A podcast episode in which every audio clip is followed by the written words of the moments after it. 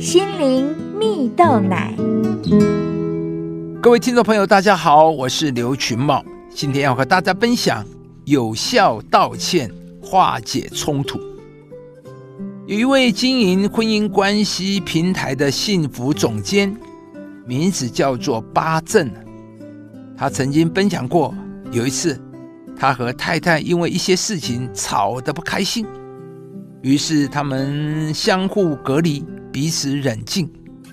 等到后来想清楚了，才把话讲开，也彼此和好。巴珍分享说，在和解的过程中，太太居然为了他对巴正生的气，超过了他所犯的错而道歉了。巴珍非常惊讶，因为做错事的是他，居然还能获得道歉。这让他更进一步去反思，并且也更加佩服太太，同时也看到道歉的重要性跟艺术啊。知名畅销书籍《爱之语》的作者盖瑞巧门呢，曾分享了道歉的五种语言。第一种就是对不起，这一类的道歉语言核心是在于同理心。不是为了事件本身的对错，而是放下理性的分析，单单愿意为了爱对方的缘故，同理对方的情绪。比如，对不起，让你感到这么难过。第二种是我错了，就是你愿意承认错误，向对方道歉。第三种是表达愿意弥补的心智。第四种则是展现愿意改变的诚意，让对方知道我有疏忽，但是我提出一个改善的方式，避免再度发生。第五种就是请求原谅，则是把主动权交给对方，让对方决定要不要原谅自己。作者提到，当我们能够找出合适的道歉语言时，不仅使沟通更有效。更能够表达真诚道歉的心啊，亲爱的朋友，你也经常不知道如何道歉吗？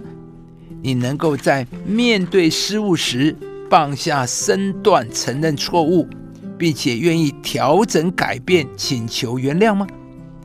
在我们的生活当中，无法避免的，可能会因为各种原因面对许多的冲突，我们也可能因为看法。做法不同而产生冲突，或是因为意见不同而冲突，甚至只是因为情绪或处理一件事情的方式而冲突。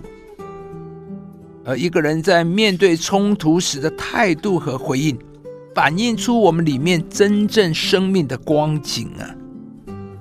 在圣经中，大卫。被上帝称为是合上帝心意的领袖，但他也曾经犯下极大的错误。而当先知拿单指出大卫的错误时，大卫的第一句话却是：“我得罪了上帝。”大卫虽然为一国的君王，却也能够谦卑承认自己的错误。他的谦卑不但没有让他的位分降低。反而使他得到了更大的尊敬。亲爱的朋友，一个人的伟大或是尊贵，不在于他有没有犯错、有没有缺失、是不是完美，而是你怎么面对你的错误和失败。上帝并不是只将祝福赐给完美的人、不会犯错的人，上帝赐福谦卑的人。今天，愿上帝祝福你。得着谦卑的祝福。当你愿意以谦卑的态度勇敢道歉、承认错误，并且寻求原谅的时候，上帝必要使你在关系当中经历祝福，并且更大的被提升。败坏之先，人心骄傲；尊荣以前，必有谦卑。亲爱的朋友，如果您喜欢这支影片，邀请您于 YouTube 频道搜寻“心灵蜜豆奶”，并按下订阅，领受更多祝福和生活的智慧。以上节目由中广流行网罗娟、大伟主持的《早安 EZ 购》直播，欢愉电台、好家庭联播网联合播出。士林林良堂祝福您有美好丰盛的生命。